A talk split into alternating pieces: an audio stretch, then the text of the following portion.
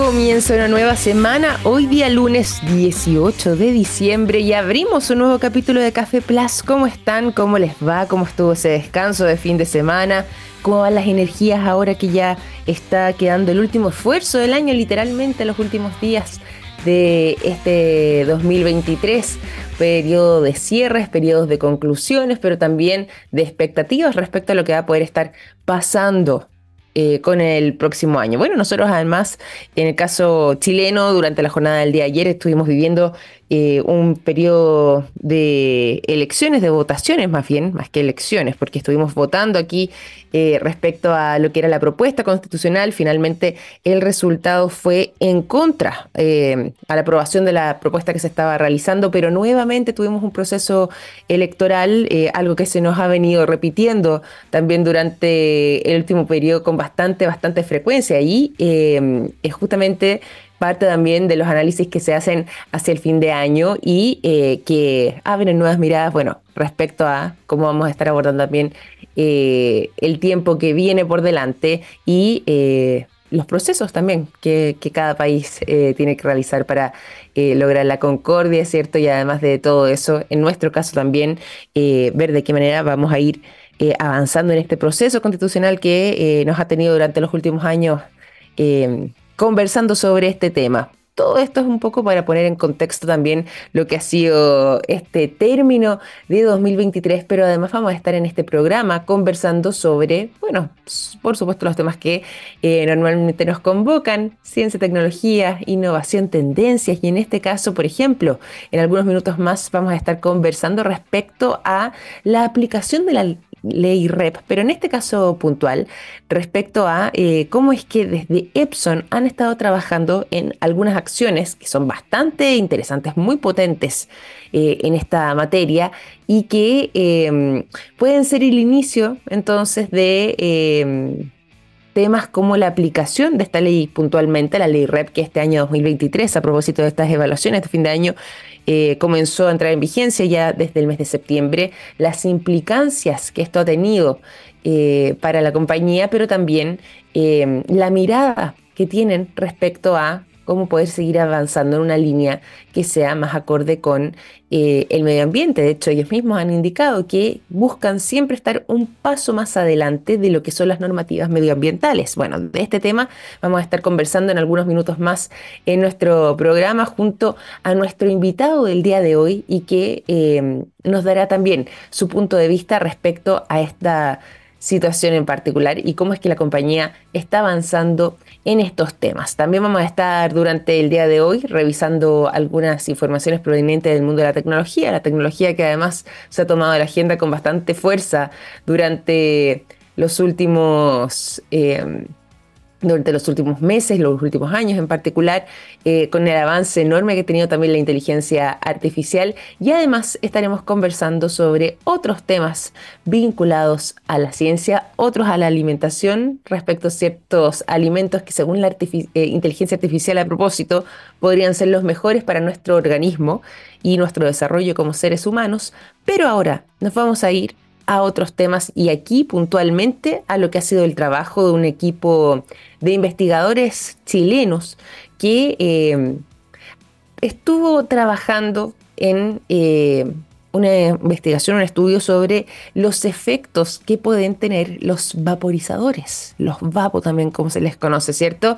Y eh, estuvieron analizando justamente lo que ha sido su utilización y sobre todo además analizando lo que ha sido el aumento en eh, personas jóvenes, en adultos jóvenes, pero también en adolescentes, que sabemos que ahí ha permeado muy fuerte, eh, muy fuertemente el tema de los vaporizadores, donde eh, se, han, se han ubicado como una alternativa al eh, consumo de tabaco distinta, pero que por supuesto también tiene estas implicancias para eh, sus organismos y su salud. Bueno, fue justamente con esa mirada, pensando además en este fenómeno eh, que estábamos mencionando recién respecto a la gente más joven, que un equipo de académicos puntualmente de la Universidad Mayor estuvo avanzando en em, esta tarea de estudiar la relación que existe entre los vaporizadores y eh, los adolescentes que presentan un desarrollo puberal temprano. Ese fue su objeto de estudio. Y fue ahí que se embarcaron entonces en este trabajo, donde además también se respaldaban con investigaciones previas que habían dado cuenta de que efectivamente existe un mayor riesgo de consumo eh, de cigarros tradicionales eh, en adolescentes que se desarrollan más temprano que sus pares. Entonces, teniendo además esta base eh, o este dato ya corroborado, querían ver, bueno, si es que había relación también, en este caso, entre el uso de los vaporizadores, estos dispositivos electrónicos, y los adolescentes que eh, presentan ese desarrollo puberal eh, temprano respecto a sus pares. Bueno, con una muestra de 11.445 adolescentes ya en eh, lo que fue otro trabajo realizado en el año 2000, entre el 2000 y el 2002, en el Reino Unido, ya se había determinado, ¿cierto?, esta relación que yo les mencionaba entre la pubertad temprana y el consumo de eh, cigarrillos, de cigarros. Y en ese caso, los resultados habían mostrado que a los 14 años, que justamente el momento del desarrollo puberal, no se había asociado eh, este desarrollo con el uso de los cigarros electrónicos puntualmente, pero sí con los del tabaco. Y ahí había una diferencia. Y también en esa oportunidad se habían dado cuenta de que habían otros factores que incidían en todo esto, como por ejemplo si es que los padres fumaban o no, eh, si es que los pares fumaban o no, es decir, muchas veces por imitación también de los amigos, de los cercanos, es que esto pasaba, o bien de los padres, o... Em, y es la comparación también con eh, los niños que pasaban más tiempo sin supervisión de adultos. Bueno, finalmente, en ese estudio en particular, eh, lo que se había venido siguiendo tenía que ver justamente con eh, esta relación que querían extrapolarla o poder analizarlo en el caso chileno con si es que existía o no, entonces también relación eh, con el tema de los cigarros electrónicos, con estos dispositivos electrónicos, los vaporizadores, y eh, una pubertad eh, anticipada, entre comillas, no es que sea anticipada, sino que más temprano que el resto de, la media de, esos, de esa etapa de la vida. Bueno, finalmente,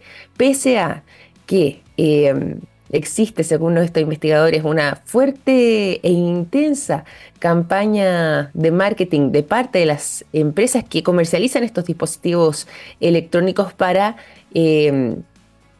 poder ellos, desde su punto de vista, eh, presentar esta alternativa y haciendo las comparaciones respecto al riesgo, por ejemplo, del consumo del tabaco tradicional, esto, esta campaña agresiva de marketing, como ellos mismos señalan lo que son estos investigadores chilenos, podrían ser los vaporizadores una alternativa muy atractiva, porque además de, bueno, lo que es el dispositivo en sí mismo, que muchas veces también tiene un diseño bonito, tiene colores que son llamativos, tiene sabores que puede ser parte también de la experiencia que atraiga a quienes prefieren utilizar estos dispositivos electrónicos y también en muchos casos, y ojo aquí, son inoloros a diferencia del cigarro, ¿cierto? Entonces, al hecho de ser inoloros, podría eh, también eh, ser un factor atractivo para quienes son estos jóvenes o adolescentes que eh, buscan consumirlos y que además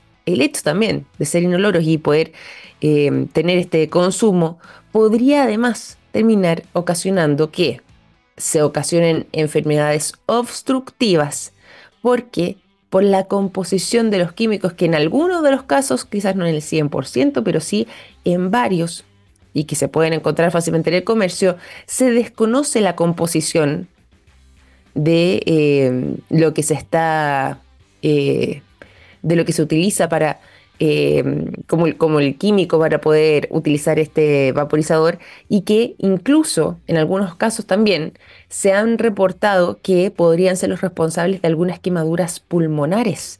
En algunos casos hay además eh, la sensación de que puede ser algo menos dañino que el cigarro, pero que contiene, en este caso, altos niveles de nicotina. Lo mismo hace que sea muy adictivo y que el cerebro eh, sobre todo el cerebro en desarrollo, cuando estamos hablando de eh, jóvenes, eh, sobre todo además en quienes están en eh, la etapa de la pubertad, podría además su cerebro en desarrollo recibir toda esta sustancia y adquirir más fácilmente la posibilidad de tener algún tipo de adicción con este tema.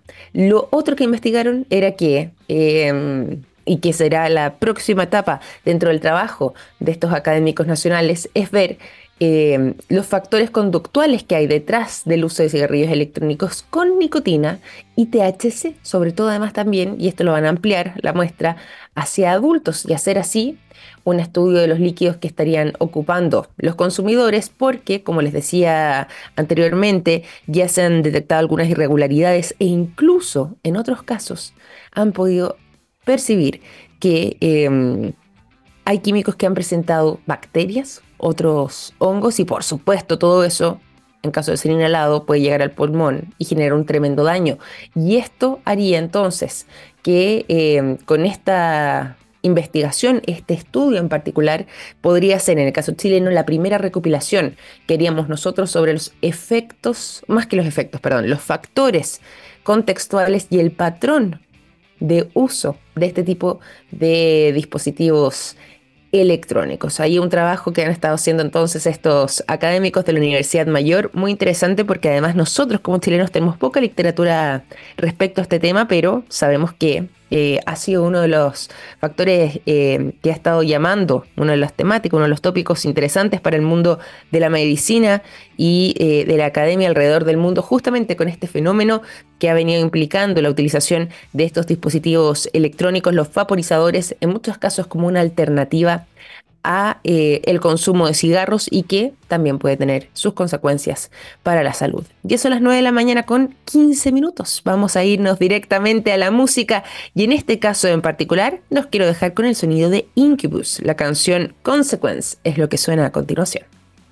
Ya son las 9 de la mañana con 19 minutos. Seguimos en Café Plus. Dejamos la música de lado para irnos a la conversación. Le habíamos estado contando quién será nuestro invitado del día de hoy. Lo voy a presentar de inmediato. Antes de eso, eso sí, les quiero contar a ustedes lo que a mí me contó un pajarito.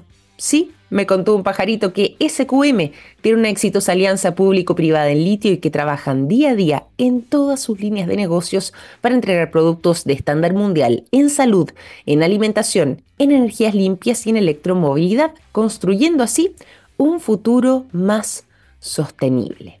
¿Cómo sé de todo eso? Fácil, me lo contó un pajarito. SQM, Soluciones para el Desarrollo Humano. Y ahora sí, entonces saludamos a nuestro invitado. Se lo habíamos anunciado en el bloque anterior. Hoy día vamos a estar indagando en todas las acciones súper potentes además y con eh, buen impacto de resultado que han estado tomando desde Epson, desde sus orígenes además, pero sobre todo también enfocado en las acciones eh, medioambientales que eh, tienen y que se desprenden también de lo que ha sido la aplicación de la ley REP que ya está vigente desde el mes de septiembre en nuestro país. Bueno, en Epson siempre han querido ir un paso más adelante respecto a la normativa medioambiental y por lo mismo para poder conocer un poco más allá respecto a su mirada y por supuesto también la aplicación de esta nueva ley es que queremos conversar sobre este tema junto a su gerente regional de programas de regulación ambiental de Epson. Está hoy junto a nosotros Abner de la Guarda. ¿Cómo estás, Abner? Bienvenido a Café Plus. Muy buenos días. Muy buenos días, Victoria. Te agradezco que me hayas podido invitar a, tu programa. Encantado de estar aquí y poder compartir la experiencia de Epson en materia medioambiental. Oye, nosotros encantados de tenerte porque estamos hablando también de una empresa, una compañía eh, líder a nivel mundial, sumamente reconocida, sobre todo además en todo lo que tiene que ver con eh, temas de eh, computación y de electrónica y de tecnología, y por lo mismo es un referente finalmente dentro de los estándares internacionales para este tipo, este tipo de temas. Desde Epson, y aquí eh, preguntándote un poco también respecto a lo que nosotros conversábamos como eh, fuera de micrófono, ¿cómo han estado abordando todo lo que tiene que ver con eh, los temas medioambientales y cómo eso también se ha estado colando en el ADN de la compañía? Epson, desde que nació hace 81 años atrás, eh, la compañía, su casa matriz está a los pies del, lago Suwa, en, el centro de Japón, y, la, compañía dijo desde ese inicio nunca queremos contaminar ni el lago, ni la ciudad, ni las, acciones comerciales que nosotros hagamos. Entonces, hay un compromiso de toda la compañía, desde su presidente ejecutivo hacia abajo, en que todas las acciones que van a emprender en términos de negocios por siempre han estado sustentadas en el cuidado del medio ambiente.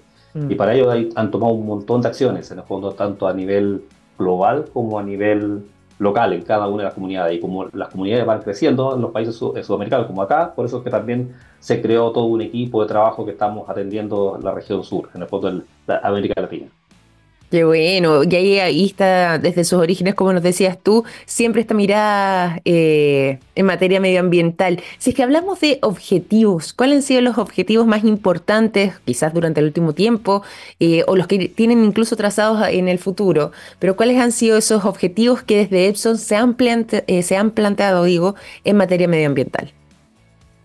La compañía el año 2017, a raíz de todo, de todo el, trabajo que se ha estado haciendo en la ONU y, a nivel global respecto al cuidado del medio ambiente, hizo su medición de cómo, cuánto es el impacto que tiene, que genera la compañía como compañía en el medio ambiente a través de los gases de efecto invernadero.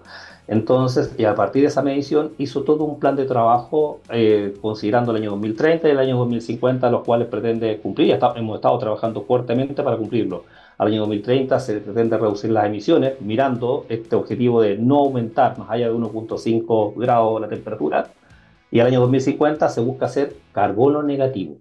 Entonces, para eso tenemos todo un plan de trabajo que en el corto plazo, como obviamente hay actividades que no se pueden en forma instantánea realizar, hay planes de, compensación de emisiones y en el largo plazo hay plan de reducción de emisiones hacia el medio ambiente. Y eso estamos trabajando a nivel global y, local, en forma coordinada. Claro, de manera coordinada. Y bueno, y ahí eh, también me imagino que van a tener que ir eh, desarrollando no solamente esta mirada eh, general para toda la compañía, sino que también, lógicamente, eh, planes de acción respecto a las normativas de cada país. Y en el caso chileno, hemos estado nosotros durante el año conversando respecto a todo lo que ha tenido que ver desde sus orígenes en algún momento incluso, eh, pero también finalmente con su promulgación e implementación de la ley REP y esa normativa, por supuesto que donde están todas las empresas que funcionan en nuestro país eh, tienen que estar regidas por esto. Eh, eso ha generado también algunos cambios y en este caso en particular quería preguntarte cómo ustedes han abordado eh, esta llamada ley REP. Para quienes nos escuchan, además, aclaro, ley REP hace referencia justamente a la responsabilidad extendida del productor. Eso es el, concepto de REP, la sigla que podría estar detrás y que justamente hace alusión también eh, en este caso a eh, el manejo de los residuos y al reciclaje en particular. En el caso de eh, Epson, ¿cómo han abordado este tema y cómo han estado trabajando también para estar no solamente acorde a la normativa, sino que además poder seguir compartiendo también esta mirada medioambiental que ustedes tienen? La verdad que ha habido una preocupación permanente, tal como te he comentado desde, la ADN de la compañía. A mí, en lo particular, a mí me tocó conocer la ley desde el año 2016, desde cuando empezaron las primeras reuniones con el ministerio, los trabajos de equipo, el comité operativo ampliado para definir todo el plan de trabajo de la ley red. Y con esa experiencia, en el fondo, y más la experiencia de Epson, hicimos todo un plan de trabajo buscando tratar de reducir reducir la basura antes de que se produzca. O sea, por ejemplo, todo lo que es el rediseño de productos. En el rediseño de productos, minimizando el tamaño de los productos, por, ejemplo, todo lo que tiene que ver con los plásticos, minimizando el tamaño de plástico que vamos a incorporar en los productos, minimizando la cantidad de partes para justamente que al final de la vida útil de un producto no se transforme en una cantidad de inmanejable de desechos, sino que sea una cantidad reducida de desechos. Entonces, mm. eso por un lado en el, en el origen del, de la fabricación de los productos. Y eso vale para los productos como para su embalaje. En los embalajes también estamos simplificando todo lo que tiene que ver con materiales plásticos, materiales de cartón, papel que se utilizan en los embalajes, tal forma de reducirlos y generar menos desechos del comienzo. Una vez ya se generó, porque obviamente hay desechos que se generan, allí entra la ley REP. La ley REP en el fondo es una, tal cual tú lo mencionaste, es una responsabilidad extendida de los productores, o sea, vale decir, quien incorpora, hace la primera venta en el país de un producto es quien tiene que ser responsable de poder recolectar y hacer un tratamiento. O sea, esto no es recolectar solamente para juntar atrás, sino que hay que hacer un tratamiento de reciclaje, valorización, en fin, de tal forma de poder generar nuevos insumos, ojalá, para poder dar un, generar lo que se llama la economía circular. Cuando nosotros apuntamos a eso, a transformar, no tener residuos, y para eso estamos trabajando con cerrar el ciclo de recursos. Cerrar el ciclo de recursos significa que si tú trabajas conmigo, entonces tengo que preocuparme de cómo estás generando residuos tú. O sea, me preocupo de la cadena mm. completa, no solamente como lo que yo hago, sino que todos los partners que trabajan con Epson que tengan también la misma conciencia y cuidado por los recursos del medio ambiente.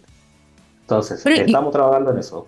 Y, en ese trabajo tengo entendido, y aquí eh, quiero escucharte, que ustedes también eh, han tendido ciertas alianzas con eh, algunas empresas con las que trabajan o se han vinculado intensamente para poder, de alguna forma u otra, iniciar ciertas campañas de reciclaje que, permitan generar estos, estos resultados. ¿Cómo son esas alianzas? Si es que los puedes contar, con quiénes son y también cómo han estado funcionando en el tiempo.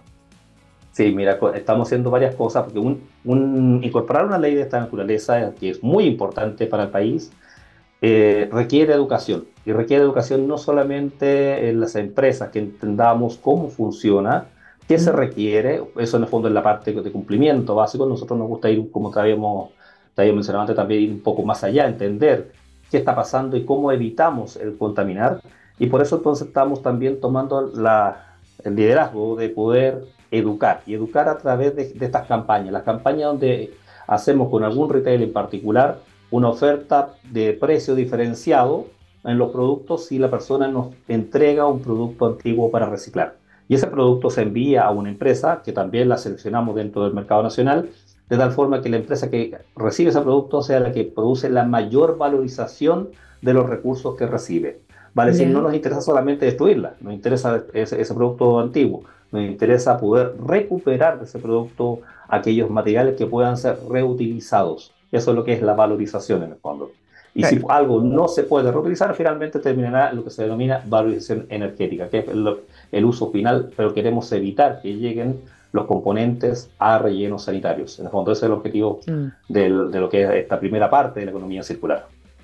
Exactamente, exactamente. Bueno, y ahí eh, haciendo ese trabajo eh, interesante, pero que también eh, me imagino ha generado ciertos desafíos. ¿Cuáles vendrían siendo quizás los escenarios o las situaciones más complejas hoy por hoy respecto al cumplimiento de la normativa, ya sea directamente como Epson o quizás a nivel de industria, donde ustedes han podido observar dónde están alojadas esas complejidades?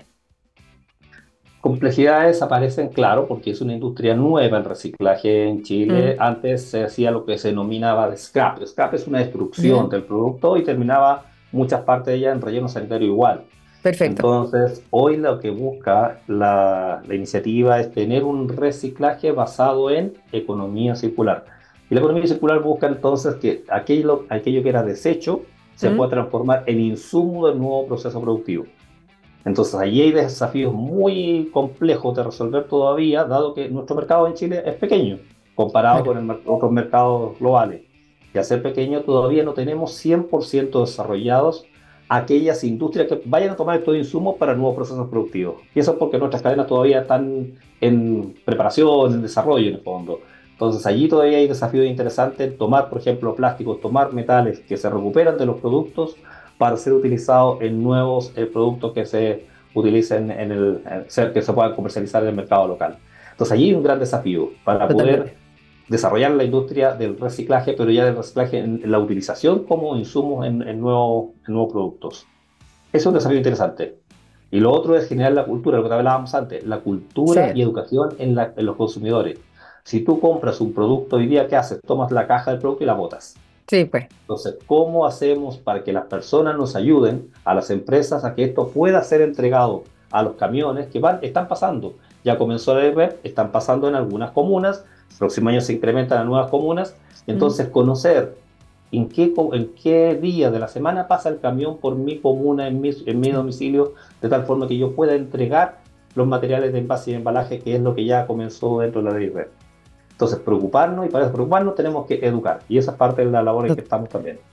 Totalmente. Educar, bueno, eso implica también eh, un cierto tiempo para poder hacer ese cambio de mentalidad, incorporar también estos nuevos hábitos y, finalmente ahí, como decías tú, el tema de la educación se vuelve, se vuelve clave para que también podamos nosotros mismos ser eh, contribuyentes dentro de todo lo que tiene que ver con esta normativa. Si es que hablamos quizás en, lo que tiene que ver con la mirada medioambiental, pero eh, de nuestro país en particular, y ahí un poco quiero colgarme en lo que tú mencionabas anteriormente eh, respecto a eh, ciertos objetivos que nos hemos trazado, y bueno, nosotros como chilenos, pero también a nivel global está esta discusión respecto a acercarnos a la carbono neutralidad durante los próximos años. ¿Cómo desde Epson ven el trabajo que a nivel país se ha estado realizando y qué comparación quizás podríamos hacer con lo que la misma compañía también vive, eh, ya sea en otros países eh, de la región o bien en otras latitudes donde eh, el tema medioambiental también se ha estado alojando. En nuestro caso, en el caso chileno puntualmente, ¿cuáles vendrían siendo quizás ciertos aspectos diferenciadores respecto a la manera en que hemos estado abordando los temas de medio ambiente? Yo creo que tenemos un excelente equipo de profesionales en el ministerio y que se ha hecho muy bien el trabajo porque nuestra ley recoge las experiencias ya vividas de países desarrollados, con países que tienen una, una, ley muy similar a la nuestra, como la de España principalmente, y eso ha significado que acá podemos tener una ley muy diferenciada, muy, muy aplicada, directa, mm. directo a lo que se necesita, no como otros países que sí la tienen antes, pero que han tenido falencias o algunas cosas que no han, no han marchado bien. Entonces, en ese sentido, yo estoy tranquilo porque se ha hecho un muy, muy buen trabajo en el ministerio. Eh, eso, y eso no tiene una ley que nos va a permitir ir a, lo específico, justamente a lo concreto que necesitamos trabajar. ¿Complejidades aparecen acá locales? Sí. Por ejemplo, Chile es un país muy largo, muy largo. Pues. Entonces, todo el, todo el trabajo de poder hacer este, este, esta recolección, reciclaje de los materiales y productos, tiene sus complejidades por las distancias que tienen que ser cubiertas a nivel nacional. Pero es parte de lo que hay que desarrollar, en el fondo es parte de lo que hay que trabajar. Porque trabajar con reciclaje en Punta Arenas y traer cosas a Santiago sería como impracticable a lo mejor. Entonces allí hay un tremendo desafío para las empresas recicladoras para poder desarrollar la industria a nivel territorial en Chile y que podamos tener una implementación eficaz de, de nuestra ley. Claro. Y, en ese sentido también poder seguir avanzando. Pero es verdad, oye, eh, es importante el punto y, voy a recogerlo también. Eh, dentro de las complejidades que tenemos nosotros, claro, pues el tema de eh, el tamaño largo en realidad de nuestro país dificulta muchas veces estos temas porque, claro, hay un tema de, traslado de la logística y cambia. es uno de los aspectos a considerar. Quería ahí eh, consignarlo porque me, pareció relevante también a la hora de poder diseñar estrategias que apunten a poder alcanzar los objetivos trazados en materia medioambiental y particularmente en el cumplimiento de las normativas. Pero claramente ahí también eh, hay un desafío por delante.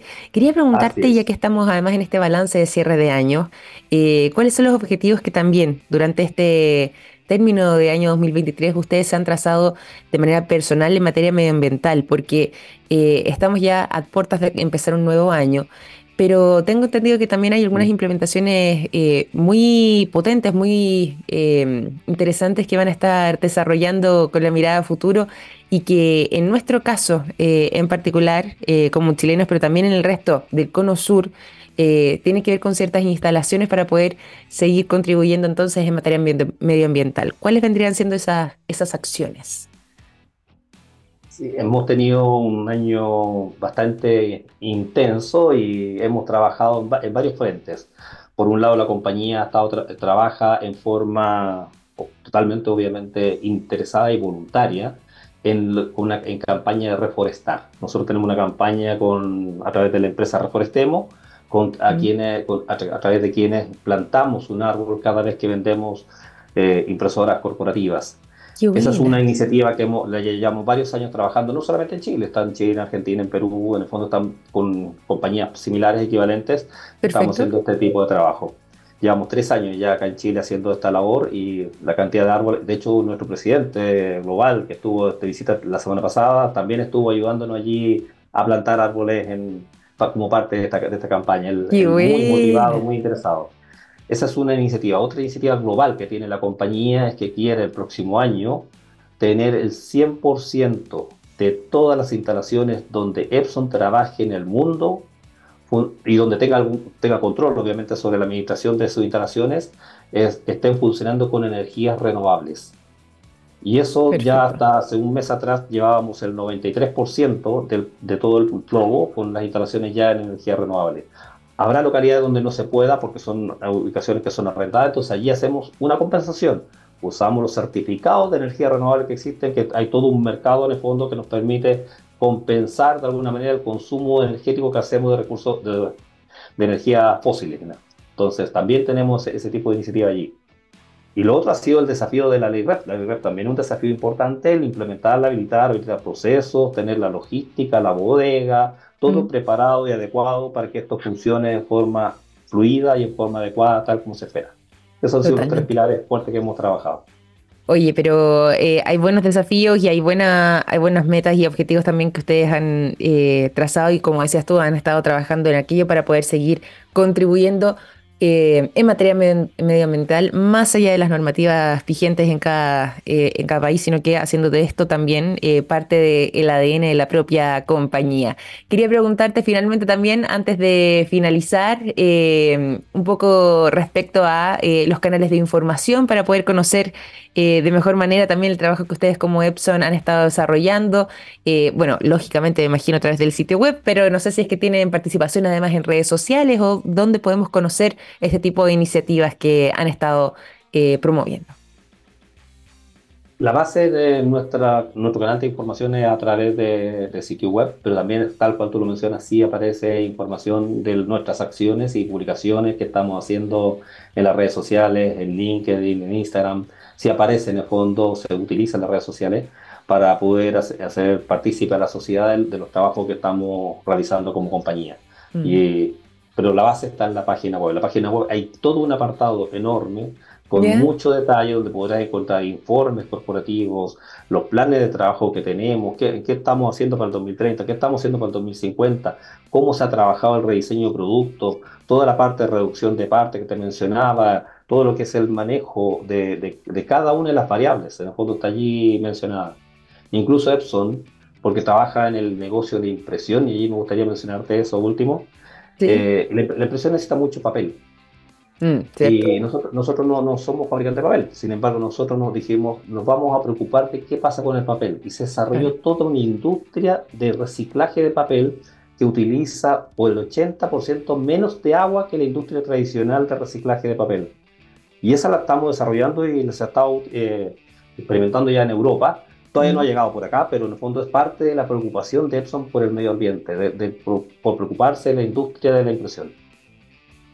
No, y, y qué bueno Qué bueno escuchar eso y como decías, claro, haciéndose cargo incluso de, eh, del tema del papel, que si bien no es algo que directamente ustedes trabajen, pero sí es por supuesto parte también de eh, los insumos que, que, utilizan las impresoras y que por lo mismo eh, hacer ese, ese trabajo termina siendo además una acción que, que se valora muchísimo en materia medioambiental para poder seguir avanzando todos en esta misma senda. Te quiero agradecer también por esta conversación, eh, por habernos acompañado durante esta mañana en este capítulo de Café Plus. Ha sido un verdadero placer eh, tenerte aquí en el programa. Muchas gracias a ti, Victoria. Muchas gracias a todas las personas que están escuchando. Muchas gracias, Abner. Un abrazo grande. Que estés muy bien. Chao, gracias, Hasta luego. Abner de la Guarda, gerente regional de programas de regulación ambiental de Epson, conversando con nosotros durante esta hora de la mañana en Café Plus. Ya son las 9 con 40 minutos, vamos a seguir con la música y por lo mismo, de inmediato los quiero dejar eh, durante esta jornada de día lunes con el sonido de Sublime. La canción What I Got es lo que suena a continuación. Ya son las 9 de la mañana con 43 minutos. Nos vamos a ir a la información, pero también a esta hora de la mañana aprovecho de contarles a ustedes lo siguiente. En SQM trabajan en innovación y en tecnología para crear productos de alto valor agregado desde Chile para el mundo. Así es, SQM es una empresa chilena con presencia global, comprometida con la sostenibilidad y con las comunidades. ¿Cómo sé de todo eso? Fácil. Me lo contó un pajarito. SQM, soluciones para el desarrollo humano. Y nos vamos a la información y ya les habíamos adelantado que vamos a estar conversando sobre tecnología y particularmente sobre la nueva versión de su robot humanoide que ha desarrollado Optimus. Sí, Optimus es el nombre en realidad eh, de este robot humanoide tan prolijo, tan bien construido, tan preciso y tan delicado incluso, que em, es capaz de tomar un huevo con sus manos sin romperlo. Esta es la nueva, o más bien la última creación eh, de eh, Elon Musk, en este caso, quien eh, estuvo haciendo noticia durante el fin de semana con un video que subió a las redes sociales, a X, a X, antiguamente Twitter, ¿cierto? Eh, él subió este video de este robot humanoide donde dio cuenta entonces de el avance que han estado desarrollando con Optimus Gen 2, que es justamente la última creación de Tesla y es el tercer robot humanoide que han estado desarrollando. Ya se acordarán ustedes en marzo, estuvo haciendo noticias Optimus Gen 1 que eh, sería la versión previa, ¿cierto? A esto, pero anteriormente habían presentado durante el año pasado, durante septiembre del 2022, a Bumblebee, que era la versión inicial de estos robots humanoides. Bueno, ahora sorpresivamente aparece Optimus Gen 2, es decir, esta eh, tercera versión, ¿cierto?, de robots humanoides de la compañía, pero que eh, ahora tiene un aspecto un poco más sofisticado de partida porque puede caminar algo más rápido que eh, sus prototipos iniciales. Además, es un poco más ligero, quizás por eso también tiene mayor agilidad, pero ese, ese cambio en el peso es importante porque se estima que está en torno a los 10 kilos de peso, es decir, es 10 kilogramos más ligero que eh, Optimus Gen 1 o One y que también lo que había sido Bumblebee anteriormente. Tienen la posibilidad, y que es lo que a muchos les sorprendió, de eh, tener tal nivel de em, delicadeza para eh, ejercer su fuerza que incluso puede tomar un huevo sin quebrarlo necesariamente. Y todo esto es gracias a la tecnología que utiliza. ¿Por qué? Bueno, porque se instaló un sistema de detección y de interpretación de sensaciones táctiles en la punta de los dedos de este robot humanoide. Y eso es que eh, es lo que permite que pueda afirmar, tomar objetos delicados sin necesariamente que se rompan. Por lo mismo, la idea que está detrás de esto es pretender que Optimus sea capaz de poder recoger y hacer estas maniobras con objetos de hasta 20 kilogramos sin que eh, se corra el riesgo de que puedan romperse. Además de todo eso, a diferencia también de las versiones anteriores, este robot humanoide en particular tiene un mejor sentido del equilibrio, su sistema de equilibrio es más complejo y eh, maneja el control de todo el cuerpo de este robot. incluso tiene la habilidad a nosotros no nos gusta mucho quizás a algunos los que no somos tan amigos del deporte hacer este ejercicio, pero este robot humanoide puede hacer sentadillas, así de ágil termina siendo.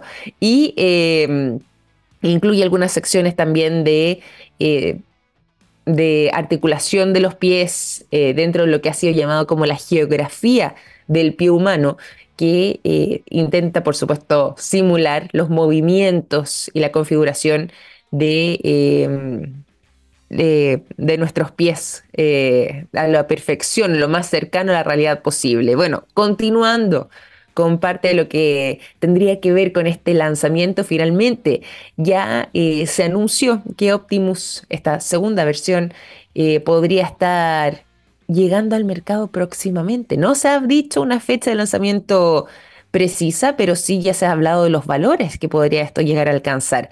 Se estima que va a ser un precio de 20 mil dólares, lo que cueste poder tener eh, este Optimus Gen 2 en la casa, ¿cierto? Poder eh, adquirir este robot humanoide y seguramente ya próximamente se esté anunciando alguna fecha de lanzamiento porque de momento no han querido eh, apuntar a ningún día o ningún mes del año incluso en particular, pero por supuesto en miras del 2024.